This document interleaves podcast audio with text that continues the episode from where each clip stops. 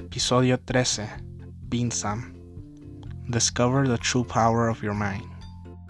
The true power of your mind is that whatever you desire, you can manifest it into your life.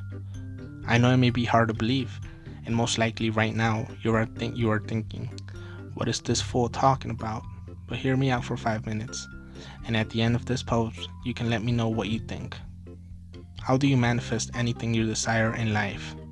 To make this process easier for us, I've been reading and studying a couple of techniques on how to actually see results. First things first, have clarity. We need to have mental clarity and know exactly what we want. A good example I want to have my very own YouTube channel where I give tips on how to grow mentally, physically, and how to exceed in your daily business life. I want to be able to get together with young entrepreneurs to help them find their true essence, their true passion, and overcome any sort of obstacle they might face in their journey. A bad example is I want my own YouTube channel where I help entrepreneurs. Clarity is major key. Step number 2. Locate and overcome any negative thoughts.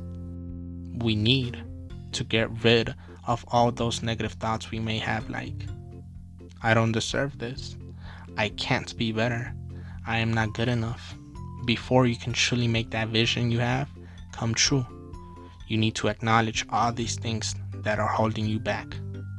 Dump all of those negative vibes, but let me tell you, it ain't gonna be easy. We need to know exactly in what area of our life we're not doing that great.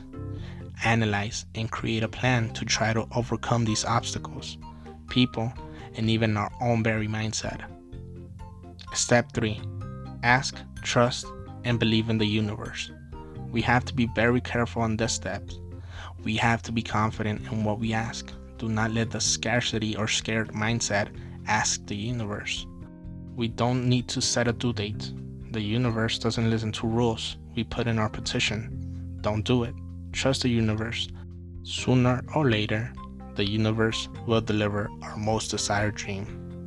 Step 4 Take action the universe will only listen to those who are putting the work. Going back to my previous example, if I want to be a YouTube business guru, I need to start planning and organizing my video schedule.